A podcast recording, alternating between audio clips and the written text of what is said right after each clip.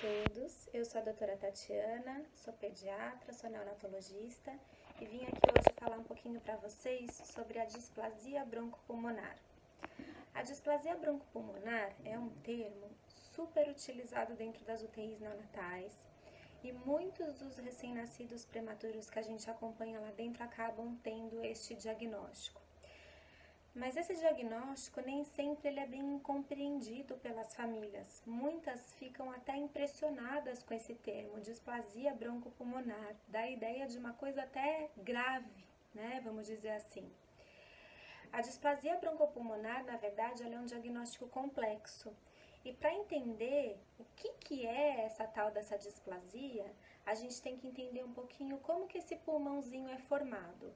Então, até 16 semanas de gestação, a gente tem a formação da, da árvore das vias aéreas, né, da árvore respiratória, que é um estágio chamado de pseudoglandular. Entre 20, a partir de 16 semanas até mais ou menos 24 semanas, a gente tem o estágio canalicular, e depois, entre 24 e 36 semanas, a gente tem o estágio sacular. E aí, para a gente entender, a gente tem que imaginar que as vias respiratórias vão ser como pequenas, muitas e muitas e muitas pequenas bexiguinhas, que a gente tem aquele canalículo e aquela bolinha embaixo. Quando a gente tem a formação dessas bexiguinhas, que são chamados de alvéolos pulmonares, nós temos a formação das células respiratórias propriamente ditas. E isso vai começar a acontecer por volta de 28 semanas de gestação. Então, o que, que, acontece? Se a gente tem qualquer tipo de intercorrência nessa fase ou antes, nós temos um desenvolvimento pulmonar imaturo. Dentro da, da barriga, na fase gestacional, quais são as duas principais coisas que vão influenciar o desenvolvimento pulmonar? É o crescimento fetal e a duração da gestação.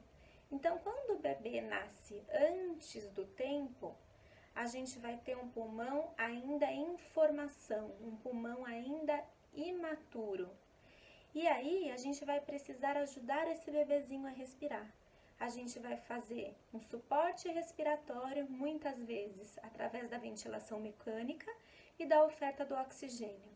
Mas tanto a ventilação mecânica quanto a oferta de oxigênio, elas podem também exercer um mecanismo de lesão nessas celulinhas do pulmão que ainda são imaturas.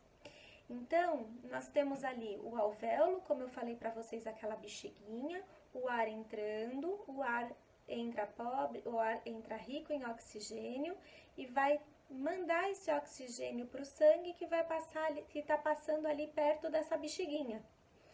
Quando o bebezinho nasce antes e a gente lesa esse pulmão com oxigênio, com ventilação mecânica, nós temos um remodelamento dessas estruturas.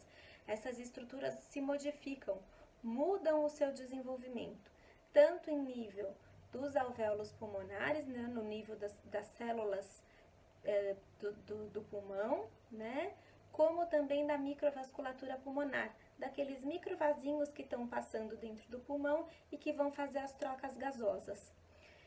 Então, tudo isso faz com que o pulmão se desenvolva de uma maneira diferente do que ele deveria se desenvolver se ele estivesse dentro da barriga.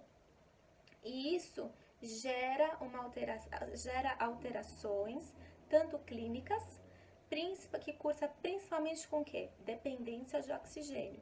Dependência de oxigênio por até um mês de vida ou até 36 semanas de idade gestacional corrigida e também alterações radiológicas, então alterações típicas que a gente vê ali nos exames de imagem, tanto no raio-x como na tomografia.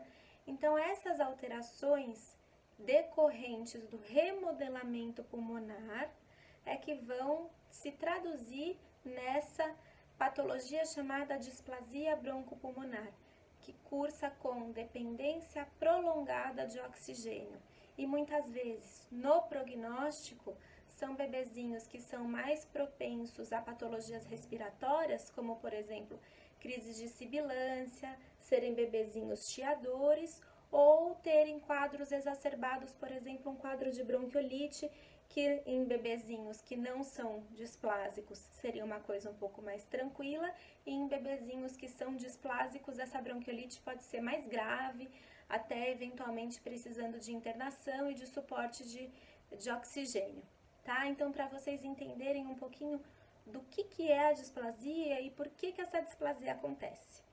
A gente vai falar bem mais sobre isso, vou falar um pouco mais depois sobre prognóstico, mas para vocês entenderem por que, que falam para vocês, seu bebezinho tem uma displasia broncopulmonar. É simplesmente porque ele tem um pulmão imaturo e que sofreu algumas modificações decorrentes do nascimento precoce. Tá bom? Espero que vocês tenham entendido. Qualquer dúvida, vocês podem mandar as dúvidas que eu vou ficar muito feliz em responder. Um grande beijo!